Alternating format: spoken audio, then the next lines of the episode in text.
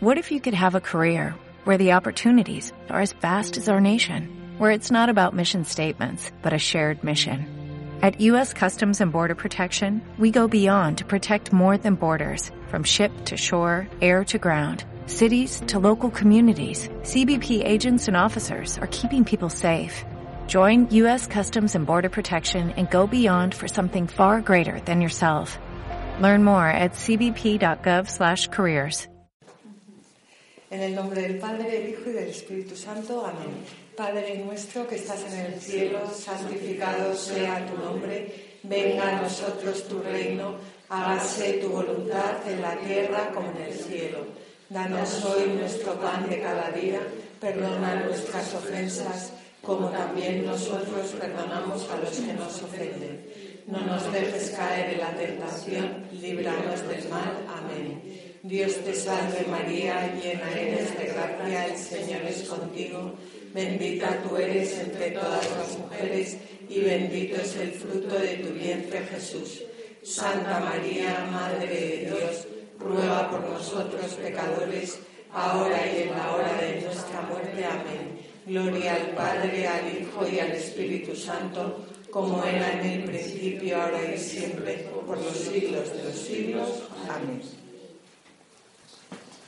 Bueno, pues hoy vamos a hablar sobre un tema, bueno, todos los temas son bonitos, claro, pero hoy vamos a hablar sobre un tema que a mí personalmente me parece precioso, que es el encuentro de Jesucristo resucitado con los discípulos de Maús. Y vamos a dividir eh, la charla en cuatro partes. Yo os lo voy a ir indicando para que eh, no nos perdamos y podamos estar más atentos. El, primer punto eh, trata sobre la resurrección de Jesús. Y vamos a leer el Evangelio de Lucas, capítulo 24, versículos 1 al 5. Dice, al día siguiente, al sábado, todavía muy de mañana, llegaron al sepulcro llevando los aromas que habían preparado y se encontraron con que la piedra había sido removida del sepulcro. Pero al entrar no encontraron el cuerpo del Señor Jesús. Estaban desconcertadas por este motivo, cuando se les presentaron dos varones con vestidura refulgente.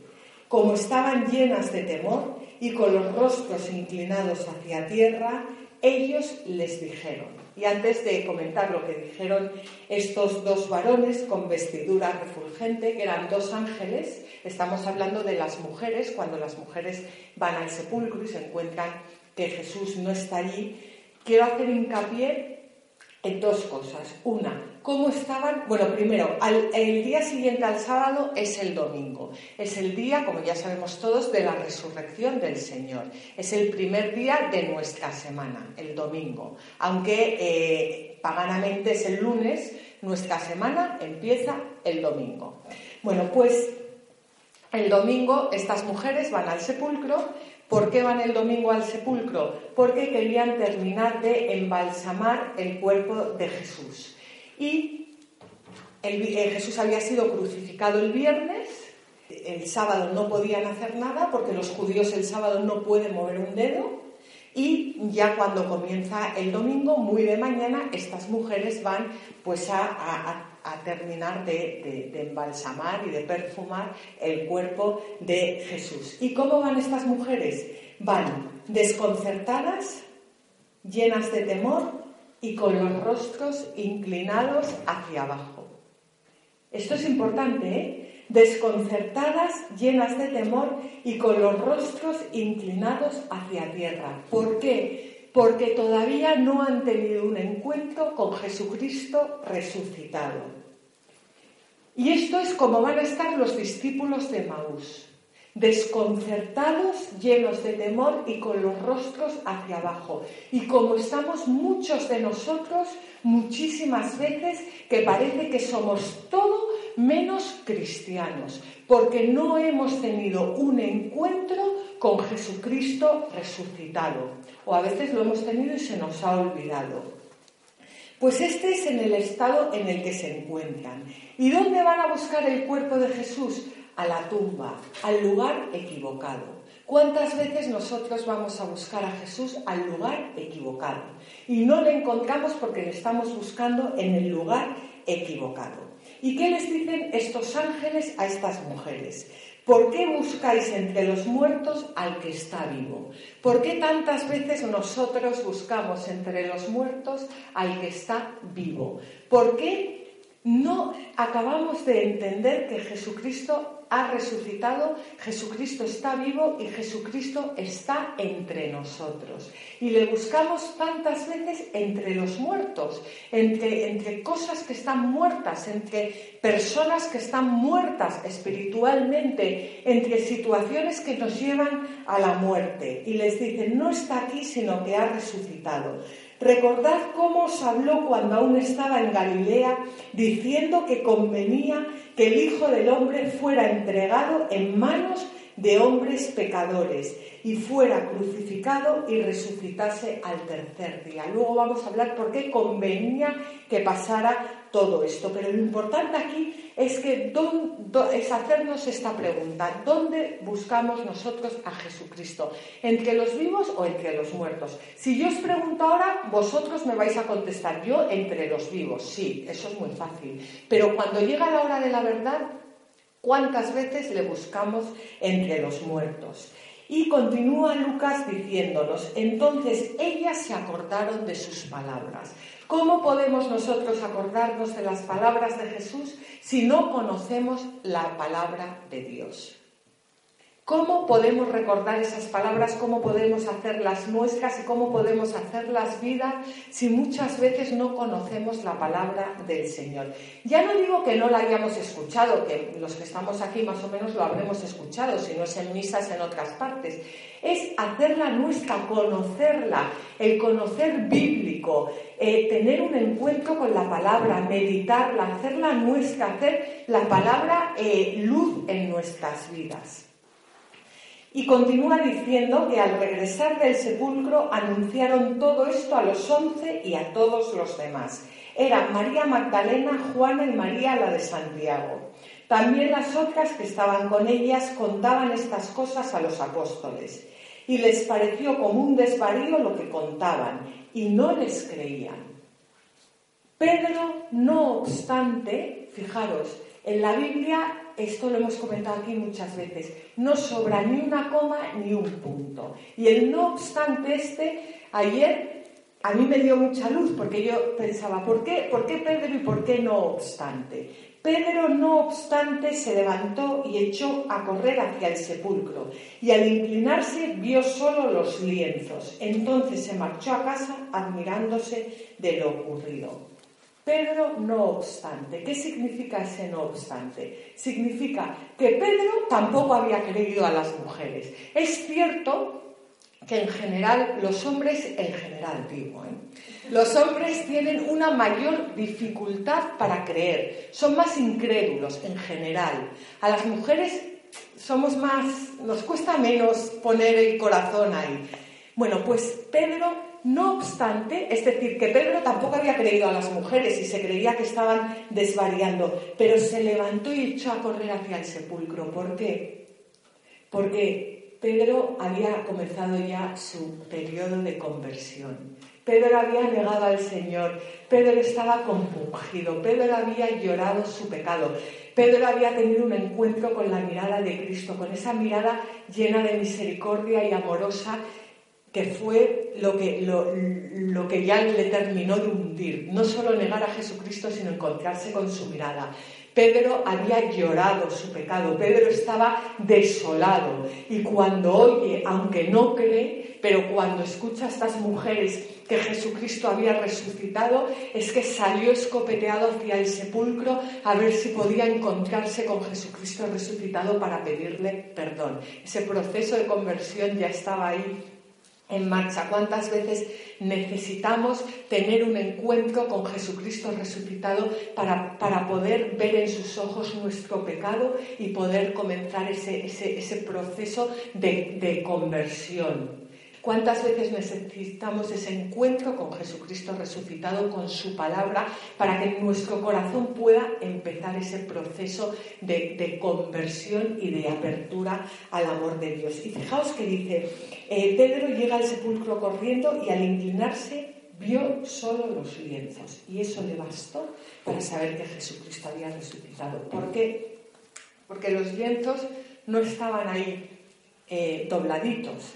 Los lienzos se habían quedado en la posición en la que Jesucristo eh, estaba en la tumba y, Pedro entendió que esos lienzos así puestos no podían ser fruto de alguien que se hubiera levantado y se hubiera quitado los lienzos, sino que el cuerpo había traspasado los lienzos. Y eso cuando, cuando escuchamos hablar sobre la, sábana santa, nos lo verifican, cómo eh, ha quedado eh, el, cuerpo de Jesucristo, ha quedado eh, impreso en la sábana santa, pero que es algo que humanamente es inexplicable. Pues Pedro vio esto y creyó y lo entendió.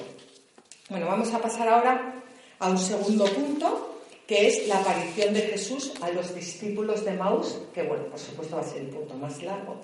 Y continuamos con la lectura de, Lucas. Dice, ese mismo día, es decir, el domingo, dos de ellos, o sea, dos de los discípulos, que, que, a quienes les habían anunciado las mujeres que Jesucristo había resucitado, se dirigían a una aldea llamada Emaús, que distaba de Jerusalén 60 estadios. Iban conversando entre sí de todo lo que había acontecido. Y mientras comentaban y discutían, el propio Jesús se acercó y se puso a caminar con ellos, aunque sus ojos eran incapaces de reconocerle. Ese mismo día, como decimos el domingo, dos de ellos, ¿Qué nos ha prometido Jesús? Donde hay dos o tres reunidos en mi nombre, allí estoy yo en medio de ellos. Se dirigían a Emaús, estaban desconcertados, estaban llenos de temor, estaban con los rostros inclinados hacia tierra. Y se volvían porque no habían creído a las mujeres y estaban totalmente desconcertados. Jesucristo había muerto y se había acabado todo. Y esto es lo que iban comentando. ¿Dónde está Emaús? Pues no se sabe, no se sabe, no se sabe dónde está Emaús. Y Benedicto XVI, en, un Ángelus, eh, en el 2008, dice lo siguiente con respecto a, este pasaje. Dice, la localidad de Emaús no ha sido identificada con certeza.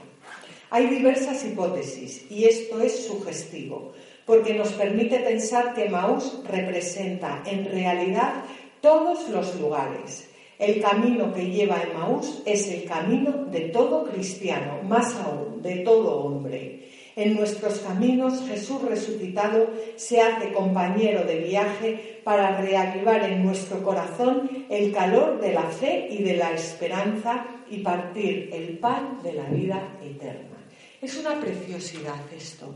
Uno de los discípulos, vamos a ver, que se llamaba Cleofás y el otro no tiene nombre. ¿Por qué no tiene nombre? Porque somos cada uno de nosotros. Somos cada uno de nosotros. Dos discípulos que, como hemos dicho antes, comentan y discuten. ¿Qué comentan y discuten estos discípulos? El fracaso humano de Jesús. Y esto nos ocurre a nosotros muchísimas veces. ¿Cuántas veces encontramos un secreto placer en realimentarnos de lo mal que va todo? Qué mal, qué mal está todo, esto de la ideología de género es un horror, cómo están educando a nuestros hijos, qué futuro les vamos a dejar el día de mañana, qué espanto todo lo que están pam, pam, pam, pam, pam, pam. Y está fenomenal, o sea, está fenomenal hacer un diagnóstico de lo que está ocurriendo, porque si no hay diagnóstico no se puede sanar esa enfermedad. Está muy bien ver, eh, ponernos delante cómo está nuestra sociedad y efectivamente lo mal que está todo. Pero ¿cuántas veces nuestro comentario se queda como en, en, el fracaso humano de Jesús, en el, en el fracaso de Dios, qué mal está todo, qué mal vamos, qué horror, por qué tal, por qué fulanito, por qué el otro, por qué este partido político, bueno, porque el otro es peor, claro, y el otro todavía peor, y porque... ¿Y nuestra esperanza de cristianos? Y saber que Jesucristo ha resucitado y que es el Señor de la historia y que está entre nosotros y que, y que nosotros estamos llamados a la esperanza, pero no a la esperanza cuando todo va muy bien y cuando nuestros hijos son santos y nuestro marido es santo y nuestra mujer es santa y los políticos son santos. Ahí es muy fácil tener esperanza cuando todo va mal. Estamos llamados a la esperanza. ¿Por qué? Porque Jesucristo ha resucitado. Y esto es de lo que iban conversando los discípulos y tantas veces nosotros. Tantas veces, tantas conversaciones. Qué mal, qué mal está el otro. El otro, siempre son los otros además. Qué mal, qué, qué mal hace esto, qué mal hace el otro. Todo el mundo hace todo fatal. ¿Y nuestra esperanza dónde está? Y Jesús se nos aparece en nuestros caminos y nos dice el otro, ¿y tú? ¿Y tú? ¿Y tu esperanza? ¿Y tu fe en mí? ¿Dónde está? Bueno, pues aquí, fijaos, hay algo eh, que, que yo quiero también hacer mucho hincapié y es que dice Jesús se acercó y se puso a caminar con ellos, aunque sus ojos eran incapaces de reconocerle. Y esto es importantísimo. Y esto va a ser un hilo conductor a lo largo de toda la charla.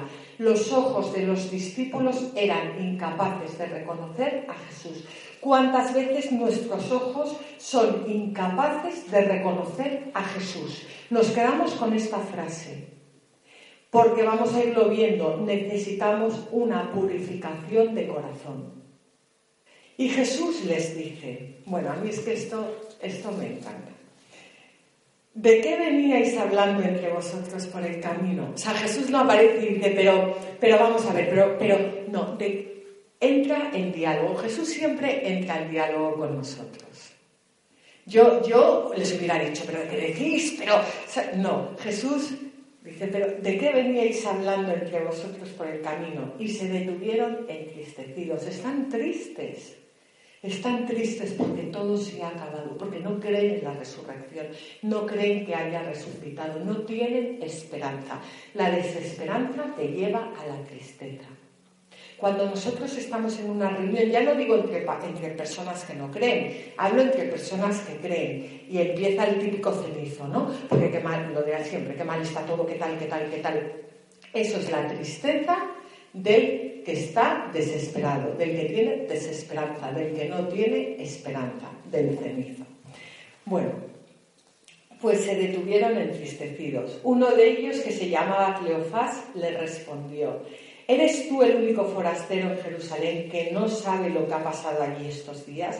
Y les dijo, ¿qué ha pasado? Fijaos, las razones de estos discípulos eran nobles. Estamos hablando de dos discípulos de Jesús. No estamos hablando de... No, estamos hablando de dos discípulos de Jesús y sus razones eran nobles. Eran nobles, pero volvemos a lo de antes. Miraban de tejas para abajo. No tenían su mirada puesta en lo alto. Miraban hacia el suelo. Y nos dice San José María, Jesús camina junto a aquellos dos hombres que han perdido casi toda esperanza, de modo que la vida comienza a parecérseles sin sentido. Comprende su dolor, penetra en su corazón, les comunica algo de la vida que habita en él. A esto estamos llamados todos los cristianos, a llenarnos de Dios para poder caminar con los demás, para poder decir, preguntarles como Jesús, ¿por qué estás triste? ¿De qué hablas? ¿Qué te pasa? Y escuchando podamos llevar a Dios a sus vidas. Y le contestaron, lo de Jesús el Nazareno, que fue, fijaos, que fue, fue, que fue un profeta poderoso en obras y palabras delante de Dios y ante todo el pueblo cómo los príncipes de los sacerdotes y nuestros magistrados lo entregaron para ser condenado a muerte y lo crucificaron. Sin embargo, nosotros esperábamos que Él sería quien redimiera a Israel. Esta es nuestra actitud.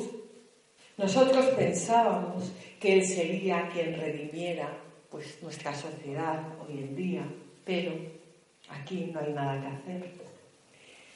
Pero con todo es ya el tercer día desde que han pasado estas cosas. Bien es verdad que algunas mujeres de las que están con nosotros nos han sobresaltado porque fueron al sepulcro de madrugada y como no encontraron su cuerpo, vinieron diciendo que habían tenido una visión de ángeles que les dijeron que está vivo. Después fueron algunos de los nuestros al sepulcro y lo hallaron tal como dijeron las mujeres, pero a él no le vieron. Vuelvo a repetir lo mismo, es el diálogo propio de aquellos que no han tenido todavía un encuentro con Jesucristo resucitado. Y hago mucho hincapié en esto porque Jesucristo resucitado, y lo vamos a ver, lo vamos a ver ahora, se nos aparece todo el rato. O sea, sin duda alguna los sacramentos, pero se nos aparece también a, través de, un, de, una amiga, de un amigo que nos habla, de un catequista, de un profesor.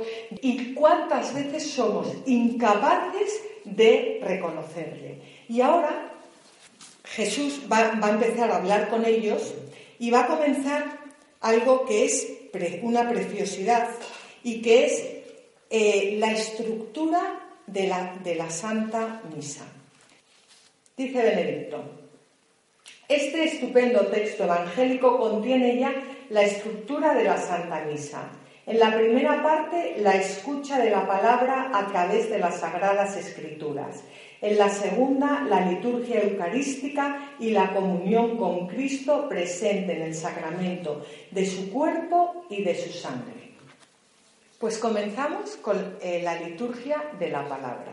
Entonces Jesús les dijo, necios y torpes de corazón para creer todo lo que anunciaron los profetas. Hago un paréntesis. Si no conocemos lo que anunciaron los profetas, ¿cómo vamos a poder reconocer la acción de Dios en nuestras vidas? Es muy difícil, muy difícil. Es posible, pero es muy difícil.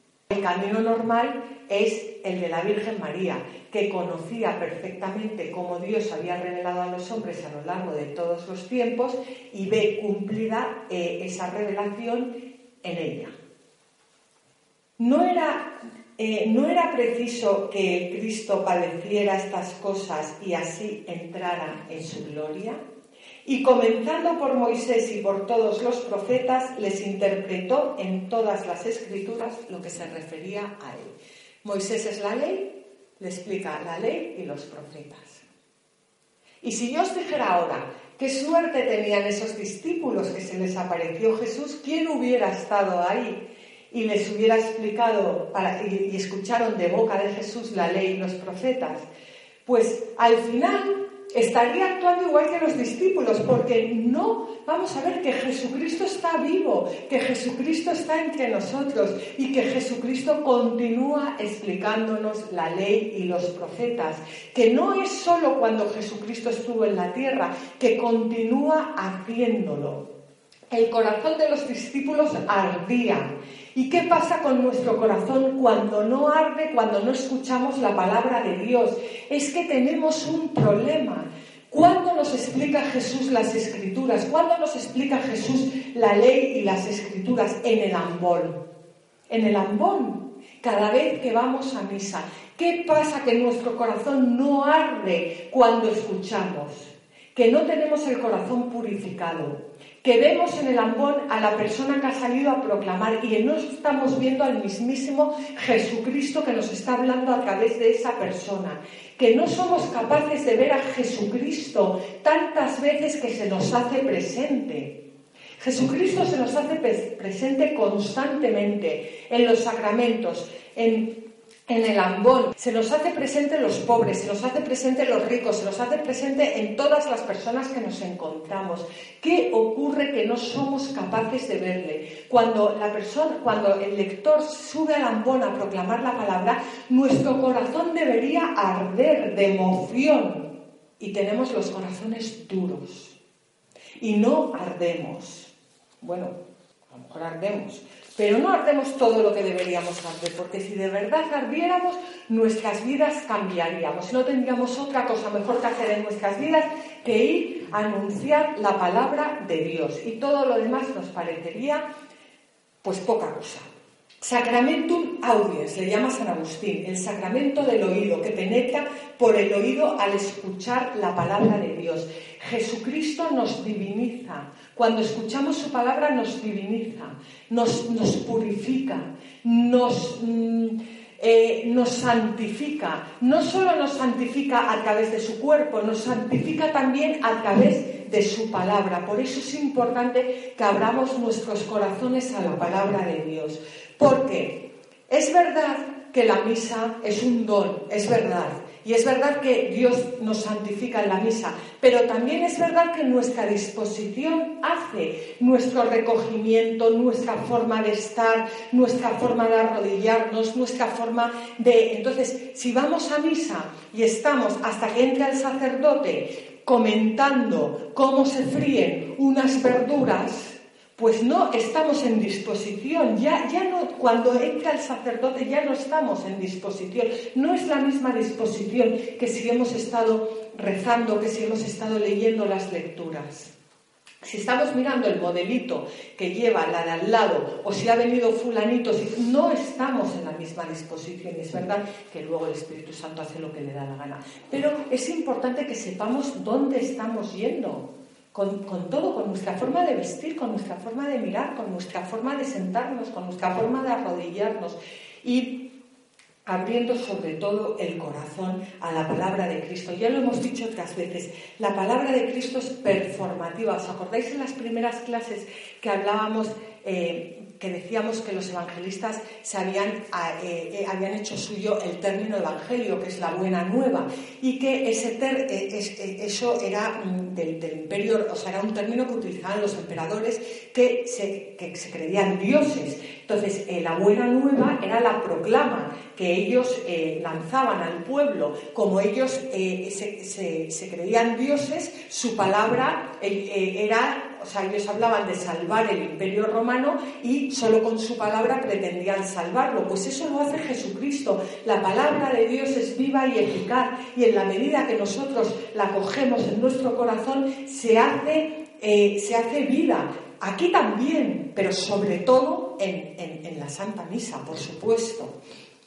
Bueno, pues hoy el mundo, como hemos dicho, está lleno de corazones que no arden con la palabra de Dios por lo que hemos dicho, porque no ven a Cristo en el ambón, porque no ven a Cristo en las personas que proclaman, porque no ven a Cristo en las personas, bueno, porque no vemos.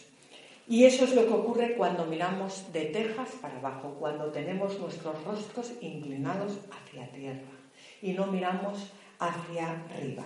Y nos dice San Agustín, comenzó pues a exponerles las escrituras para que reconociesen a Cristo precisamente allí donde lo habían abandonado. Porque lo vieron muerto, perdieron la esperanza en él. Les abrió las escrituras para que advirtiesen que si no hubiese muerto, no hubiera podido ser el Cristo. Con textos de Moisés, del resto de las escrituras, de los profetas, les mostró lo que les había dicho. Convenía que Cristo muriera y entrase en su gloria lo escuchaban, se llenaban de gozo, suspiraban y según confesión propia ardían, pero no reconocían la luz que estaba presente. Lo hemos dicho antes, ¿verdad? Es que esto es muy importante. Sus ojos eran incapaces de reconocerle. Ardía su corazón, pero todavía no le reconocían. ¿Por qué? Porque todavía no habían llegado a la Eucaristía. A nosotros no nos basta comer el cuerpo de Cristo. Es, verdad que nos alimenta, pero estamos ciegos. La palabra, es, lo dice el Salmo, es luz es tu palabra para, en mi sendero. Si no iluminamos nuestro corazón y nuestros ojos con la palabra de Dios, es verdad que estaremos alimentados, pero seremos ciegos. Necesitamos la palabra y la Eucaristía. No basta con la Eucaristía. Necesitamos también la palabra para iluminar nuestro corazón, para iluminar nuestros ojos y para poder ser, para poder reconocer a Jesucristo resucitado y poder dar testimonio. Bueno, luego hablaremos del testimonio. Y ahora pasamos a la segunda parte que es la liturgia de la, de la Eucaristía. Llegaron cerca de la aldea a donde iban y él hizo alemán de continuar adelante. Pero le retuvieron diciendo, quédate con nosotros, porque se hace tarde y está ya anocheciendo. Y entró para quedarse con ellos. Y cuando estaban juntos a la mesa, tomó el pan, lo bendijo, lo partió y se lo dio. Entonces se le abrieron los ojos, se les abrieron los ojos y le reconocieron, pero él desapareció de su presencia. Dos cosas importantísimas. Una, llegan a Maús y ¿qué hace Jesucristo? Bueno, hace ademán de irse, que no pensaba irse, pero él lo que hace es suscitar en nuestro corazón ese hambre y esa sed para, para, para poder darse a nosotros. Tomó el pan, ofertorio, lo bendijo, plegaria eucarística, lo partió, fracción del pan, se lo dio, comunión. Es el esquema de la, de, la liturgia de la Eucaristía. Es que ya sé que ya lo he dicho, pero lo voy a repetir. Qué importante es que nos alimentemos de la palabra y de la Eucaristía. Entonces se les abrieron los ojos y le reconocieron. Solo entonces. Solo entonces. No basta con la palabra. Y no basta con la Eucaristía. ¿Y cómo le reconocieron? En el pan. ¿Por qué? Porque Jesucristo ya no es el mismo que estuvo en la tierra. Jesucristo ha muerto y ha resucitado. El Jesucristo tiene un cuerpo resucitado, Jesucristo tiene un cuerpo glorificado. Y luego vamos a hablar sobre esto porque es importantísimo, porque muchas veces le buscamos entre los muertos y pretendemos encontrarnos con un Cristo como nosotros, así, que no, que Jesucristo ha muerto y ha resucitado, que el cuerpo de Jesucristo es un cuerpo glorificado, que no está sujeto ni al espacio ni al tiempo, y que le encontramos en la Eucaristía, le encontramos en los sacramentos, le encontramos en todas, bueno, cuando digo en todas partes no me entendáis mal como un panteísmo, es decir, o sea, por supuesto está en todas partes, pero en, personas concretas, le encontramos en el sagrario, le encontramos, como hemos dicho, o sea, ayer me preguntaban en la clase, ¿Cómo? Pero, pero a ver, ¿tú conoces algún santo que haya tenido un encuentro con Jesucristo? Que no, que hay que cambiar el chip. Habrá santos que hayan tenido un encuentro con Jesucristo. Si yo no digo que no, pero hay que cambiar el chip. La Madre Teresa tuvo un encuentro con Jesucristo o tuvo siete mil millones de encuentros con Jesucristo cada vez que veía a sus pobres entre los pobres. Es que tenemos que cambiar el chip. Es que Jesucristo está en estos momentos en ti, en ti, en ti, está en cada uno de nosotros. Somos los otros los que no somos capaces de ver a Jesucristo en las personas, sobre todo en las personas que están en gracia.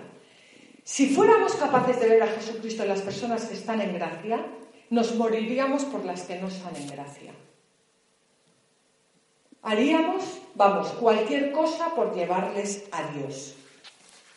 Bueno, pues reconocen a Jesús finalmente y dice San León Magno, sus corazones, por él iluminados, recibieron la llama de la fe y se convirtieron de tibios en ardientes, al abrirles el Señor el sentido de las escrituras. Pues que esto voy a volver a leerlo. Sus corazones, por él iluminados, recibieron la llama de la fe y se convirtieron de tibios en ardientes al abrirles el Señor el sentido de las escrituras. En la fracción del pan, cuando estaban sentados con él a la mesa, se abrieron también sus ojos, con lo cual tuvieron la dicha inmensa de poder contemplar su naturaleza glorificada. Esto es lo que nosotros, lo sepamos o no, queremos. contemplar la naturaleza glorificada de Jesús. Y muchas veces le buscamos entre los muertos y por eso no le encontramos. Y dice, se dijeron uno a otro, ¿no es verdad que ardía nuestro corazón dentro de nosotros mientras nos hablaba por el camino y nos explicaba las escrituras? Ya han podido contemplarles. ¿Os acordáis cuando veíamos las bienaventuranzas? Dichosos los limpios de corazón, porque ellos verán a Dios. Si no dejamos que Dios nos purifique el corazón, no podemos ver a Dios. Sus corazones por Él iluminados. ¿Cómo dejamos que Dios nos limpie el corazón? A través de su palabra. Por supuesto, Eucaristía y el sacramento de la Eucaristía y de la penitencia. Pero es la palabra la que nos va iluminando para poder eh, ponernos frente a nuestro pecado, para poder hacer mejor las confesiones, para poder ver de verdad cuáles son nuestras culpas, para, para poder encontrar a Jesucristo en la Eucaristía. Y dice Orígenes, fijaos qué texto, ¿eh? Así se muestra que no solo debemos aplicarnos con interés para aprender las sagradas escrituras, sino incluso suplicar al Señor y conjurarlo día y noche para que venga el Cordero de la tribu de Judá y él mismo, tomando el libro sellado, se digne abrirlo él es, en efecto, el que abriendo las escrituras encendió los corazones de los discípulos de tal modo que dijeron, ¿acaso no ardía nuestro corazón dentro de nosotros cuando nos explicaba las escrituras? Luego voy a hablar sobre esto, pero voy a adelantar, porque esto es importante que lo entendamos, o por lo menos que intentemos entenderlo. Vamos a ver, Jesucristo sabemos que es Dios y hombre verdadero. Hasta ahí llegamos todos, ¿no? Pero claro, como Dios, Jesucristo existe desde toda la eternidad, está en la Trinidad, Dios Padre, Dios Hijo y Dios Espíritu Santo. Esto no tenemos dificultad. Cristo crea, crea el mundo con Dios Padre y, con, y con Dios Espíritu Santo. La creación es obra de la Santísima Trinidad. Pero la humanidad de Jesucristo no existe desde toda la eternidad, Dios Padre crea un cuerpo y un alma para que Jesucristo se encarne. Cuando Jesucristo se encarna, libremente elige estar sujeto al tiempo y al espacio, porque Dios es el creador del tiempo y el espacio. O sea, nosotros estamos sujetos al tiempo y al espacio, pero, pero, pero Dios no. Bueno, Jesucristo al encarnarse en un cuerpo humano se, se, hace sujeto al tiempo y al espacio, por lo cual Jesucristo cuando estaba en Jerusalén no podía estar en Galilea al mismo tiempo. Eso es una de, las consecuencias de haberse encarnado. Se encarna con todas las consecuencias, sufriendo la pobreza. Nos dice la Biblia que Jesucristo iba aprendiendo, o sea, que, con todas las... y al mismo tiempo siendo Dios. Esto es un misterio. Pero bueno, él no puede estar en dos sitios a la vez. Es verdad que también nos dicen las escrituras que cuando Jesucristo sube al monte a orar, pues por ejemplo aparece caminando por las aguas en el lago. Y Ratzinger lo explica diciendo que estaba tan en oración, tan unido a Dios, que puede estar en el lago de Galilea a la vez. Pero esto es otra cosa. Pero Jesucristo ha elegido encarnarse en un cuerpo y no está sujeto en el tiempo y en el espacio. Y si está en Galilea con sus discípulos, está en Galilea con sus discípulos. Cuando Jesucristo muere y resucita, y por eso convenía que muriera y resucitara, y por mucho más, pero esto es una de las del por qué, Jesucristo eh, se eleva al cielo, que lo vamos a ver ahora. Cuando se eleva al cielo, Dios Padre glorifica su cuerpo humano. Y ese cuerpo resucitado es el que se le aparece a los discípulos, que ya no está sujeto ni al tiempo, ni al espacio, ni es esto, que es lo que nosotros queremos tocar muchas veces. Es un cuerpo resucitado, glorificado. Y eso es lo que a nosotros nos cuesta tanto entender. Y es una maravilla, porque ya, no ya puede estar en todas partes. Y ahí es a donde nosotros estamos llamados a ir. El cielo es eso para nosotros, entrar en el cuerpo místico de Cristo y comienza ya en la tierra, con la Eucaristía y viviendo con los sacramentos y viviendo en Dios. Bueno, pues estos eh, discípulos, nos dice San Lucas, que al instante se levantaron y regresaron a Jerusalén y encontraron reunidos a los once y a los que estaban con ellos, que decían, el Señor ha resucitado realmente y se ha aparecido a Simón. Y ellos se pusieron a contar lo que había pasado en el camino y cómo le habían reconocido en la fracción del pan.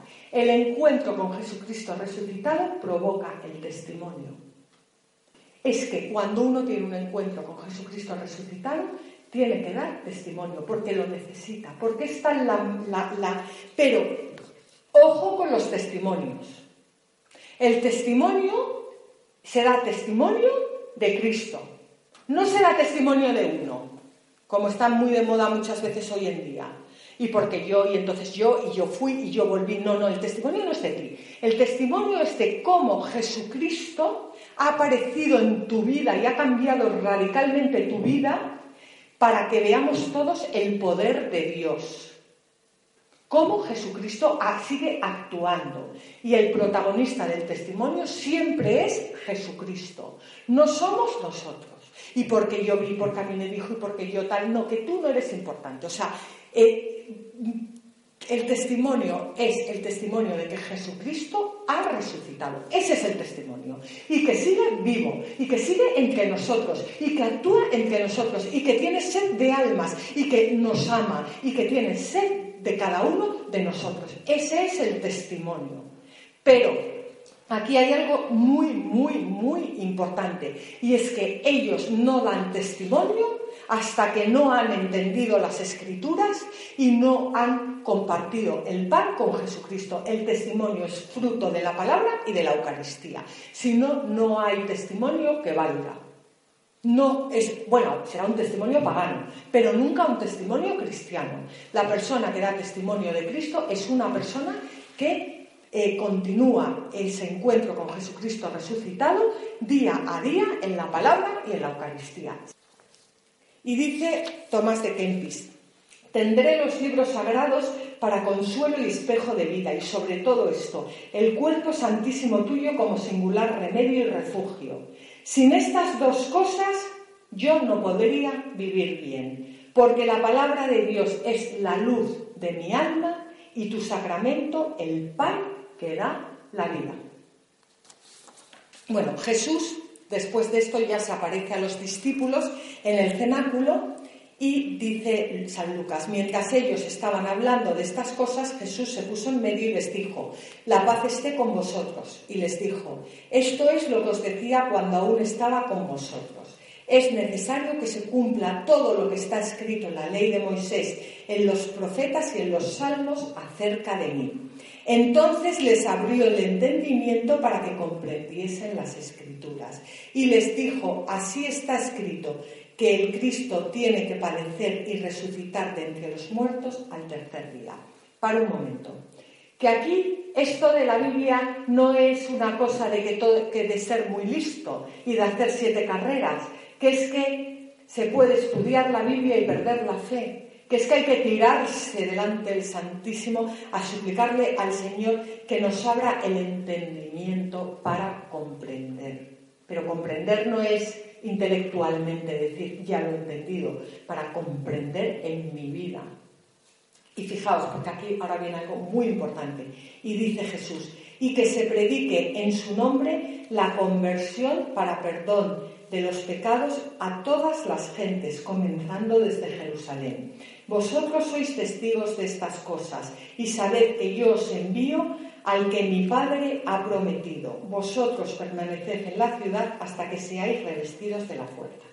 ¿Qué le dice Jesús a sus discípulos? Que sus discípulos somos cada uno de los que estamos aquí. Que se predique. ¿Cómo? En su nombre. No, no, no aquí una predicación, no. Que se predique en el nombre de Jesús.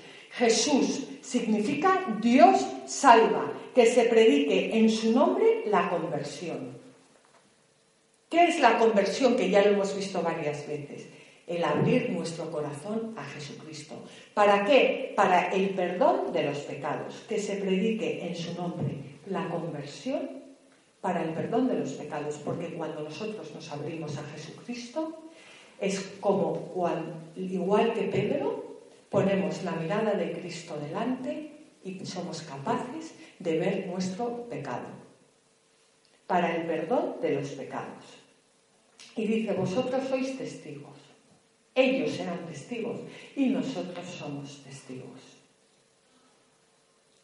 Y dice, y sabed que yo os envío al que mi Padre ha prometido, que es el Espíritu Santo, pero antes Jesús tiene que subir y ser glorificado para que su Espíritu, que va a derramar en cada uno de nosotros, el Espíritu de Jesucristo resucitado, pueda llevarnos a poder dar testimonio y a poder predicar en su nombre.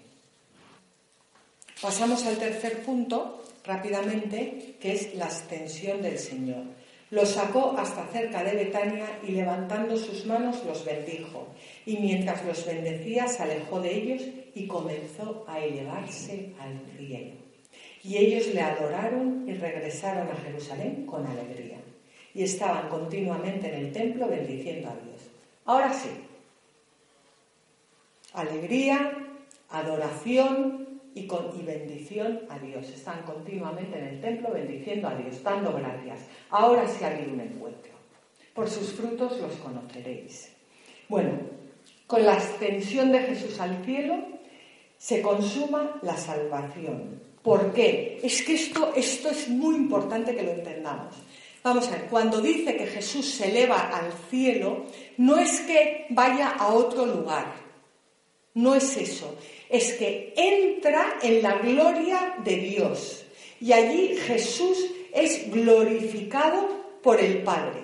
No solo su cuerpo humano, sino que además se abre una nueva dimensión para nosotros, que es la dimensión escatológica. Es que Dios al glorificar el cuerpo de Jesús lo prepara para que nosotros tengamos acceso al cuerpo de Jesús. Ese es nuestro cielo. Vamos a ver. Dios, la Santísima Trinidad es Dios Padre, Dios Hijo y Dios Espíritu Santo. Eso desde toda la eternidad. Nosotros no entramos a formar parte de la Santísima Trinidad así, a secas, porque la Santísima Trinidad no va a cambiar, eso es eterno. Sea, la Santísima Trinidad no es Dios Padre, Dios Hijo, Dios Espíritu Santo, fulanito, menganita, no. Eso va a ser así toda la vida. Nosotros, al morirnos, el cielo va a consistir en entrar a formar parte de la Santísima Trinidad en el cuerpo místico de Cristo. Ahí es donde vamos a encontrarnos todos. Ese va a ser nuestro cielo. Y por eso el cielo comienza aquí en la tierra. Porque en la medida en que nosotros vivamos nuestra fe aquí en la tierra mejor, estaremos ya participando del cielo, de la vida eterna. Dice eh, León Magno, los apóstoles y todos los discípulos que estaban turbados por su muerte en la cruz y dudaban de su resurrección, cuando el Señor subió al cielo, no solo no experimentaron tristeza alguna, sino que se llenaron de gran gozo.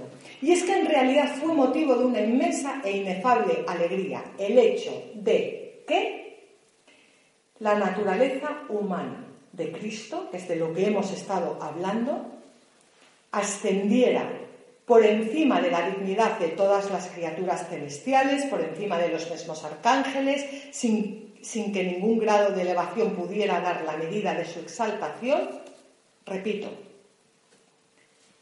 que la naturaleza humana de Jesús ascendiera hasta ser recibida junto al Padre, entronizada y asociada a la gloria de aquel con cuya naturaleza divina se había unido en la persona de Cristo. Esto, por eso convenía que Jesús se fuera al Padre, porque ahora sí puede estar entre nosotros. Ahora ese cuerpo que antes era como el nuestro, ha sido glorificado, ya no está sujeto al tiempo, ya no está sujeto al espacio, ya puede estar entre nosotros, ya puede derramar su espíritu y ya ha preparado ese cuerpo que va a ser nuestro cielo. O sea, ¿nos parece apasionante? Bueno, luego me preguntáis lo que queráis. Que ya termino. Eh, eh, la resurrección. Es que es complicado esto, pero es, de verdad, es, importante. La resurrección, el cuarto punto, como acontecimiento histórico y escatológico. Eh, vamos a ver, cuando hablamos de la resurrección de Jesús, tres cosas. Primero, que la resurrección de Jesús es un acontecimiento histórico. Acontecimiento histórico. Es decir, ¿qué ha sucedido en la historia? Jesús no es alguien que haya regresado a la vida normal y que luego tenga que volver a morir como le pasó a Lázaro, por ejemplo. Jesús no es un fantasma, no es un espíritu, es decir, no pertenece al mundo de los muertos. Y aquí hay algo importante y es que los encuentros con Jesucristo resucitado son distintos de las experiencias místicas. Cuidado con los testimonios. Una experiencia mística consiste en que el espíritu humano es elevado al cielo para después volver a su horizonte normal.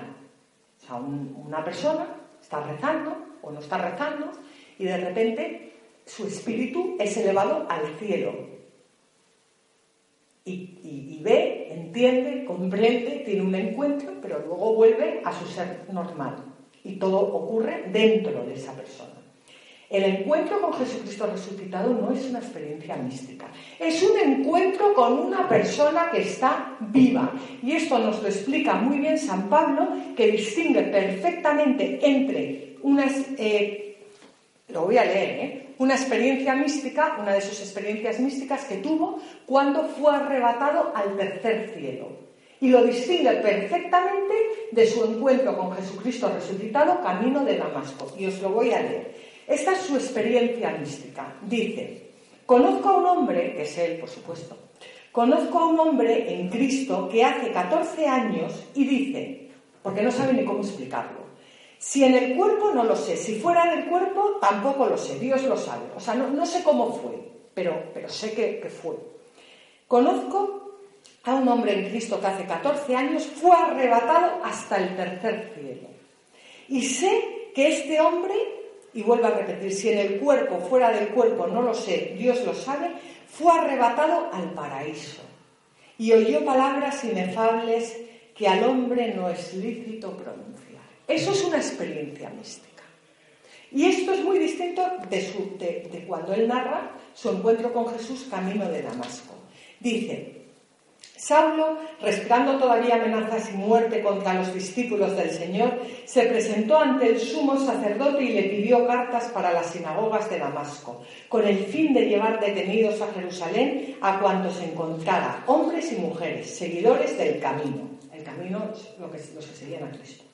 Pero mientras se dirigía allí, al acercarse a Damasco, de repente le envolvió de resplandor una luz del cielo.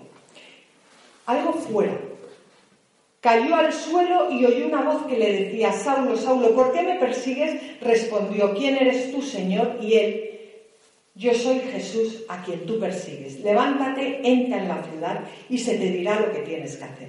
Los hombres que la acompañaban se detuvieron estupefactos, puesto que oían la voz, pero no veían a nadie, porque era algo fuera de, y los hombres que iban con él oían la voz. Mientras que si alguien tiene una experiencia mística, no se oye nada. Se levantó Saulo del suelo y aunque tenía abiertos los ojos no veía nada. Le condujeron de la mano a Damasco donde estuvo tres días sin, sin vista y sin comer ni beber. Bueno, pues hay que diferenciar muy bien.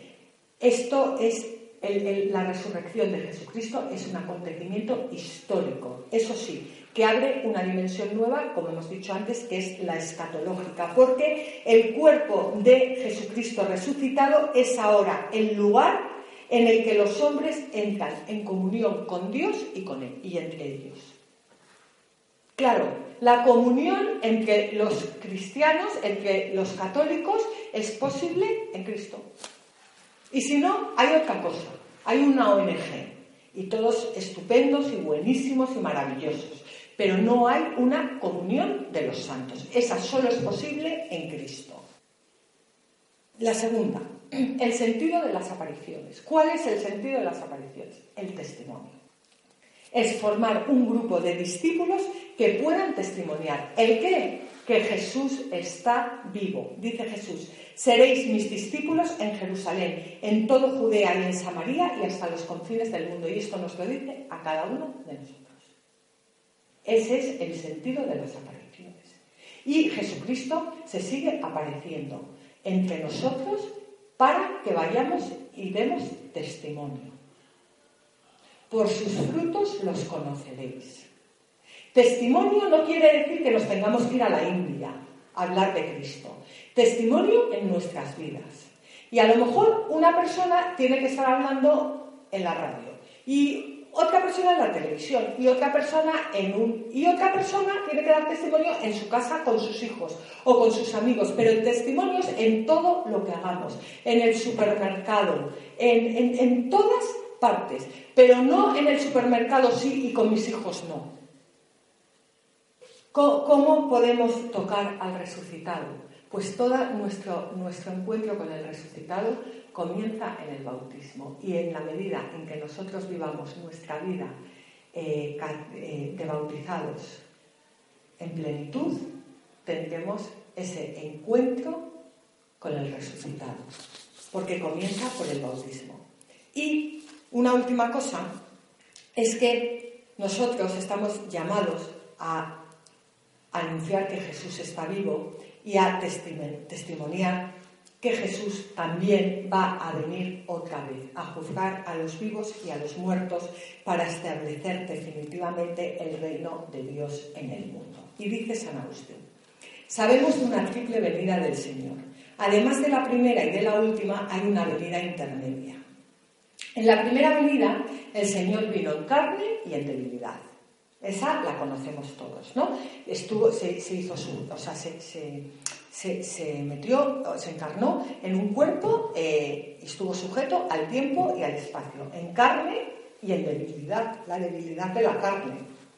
La segunda, que es de la que llevamos hablando toda la clase, en espíritu y en poder. Cuando Jesucristo sube y dices, es necesario que yo me vaya para poder estar con, con vosotros, en espíritu y en poder, con su Espíritu Santo y con el poder que le ha sido dado a la derecha de Dios Padre en su cuerpo glorificado. Y la tercera, eh, en gloria y majestad pero en que la primera en carne y debilidad y la segunda en gloria y majestad hay una venida intermedia que es en espíritu y en poder, que es la que estamos viviendo constantemente. Y ahí es donde tenemos que encontrar a Jesucristo resucitado, en nuestro prójimo. En los sacramentos de la Iglesia y en nuestro prójimo. Es ahí. Bueno, y quiero acabar con una lectura de de Benedicto XVI, que es, quiero compartir con vosotros, que dice, cada uno de nosotros, como ocurrió a los dos discípulos de Maús, necesita aprender la enseñanza de Jesús, ante todo escuchando y amando la palabra de Dios. Leída a la luz del misterio pascual, para que inflame nuestro corazón e ilumine nuestra mente y nos ayude a interpretar los acontecimientos de la vida y a darles un sentido. Luego es necesario sentarse a la mesa con el Señor, convertirse en sus comensales, para que su presencia humilde en el sacramento de su cuerpo y de su sangre nos restituya la mirada de la fe, para mirarlo todo y a todos con los ojos de Dios y a la luz de su amor. Permanecer con Jesús, que ha permanecido con vosotros. Asimilar su estilo de vida entregada, escoger con él la lógica de la comunión entre nosotros, de la solidaridad y del compartir. La Eucaristía es la máxima expresión del don que Jesús hace de sí mismo y es una invitación constante a vivir nuestra existencia en la lógica eucarística como un don a Dios y a los demás. Poned a Cristo en el centro de vuestra vida. Construid sobre él el edificio de vuestra existencia. En Jesús encontraréis la fuerza para abriros a los demás y para hacer de vosotros mismos, siguiendo su ejemplo, un don para toda la humanidad. Gracias.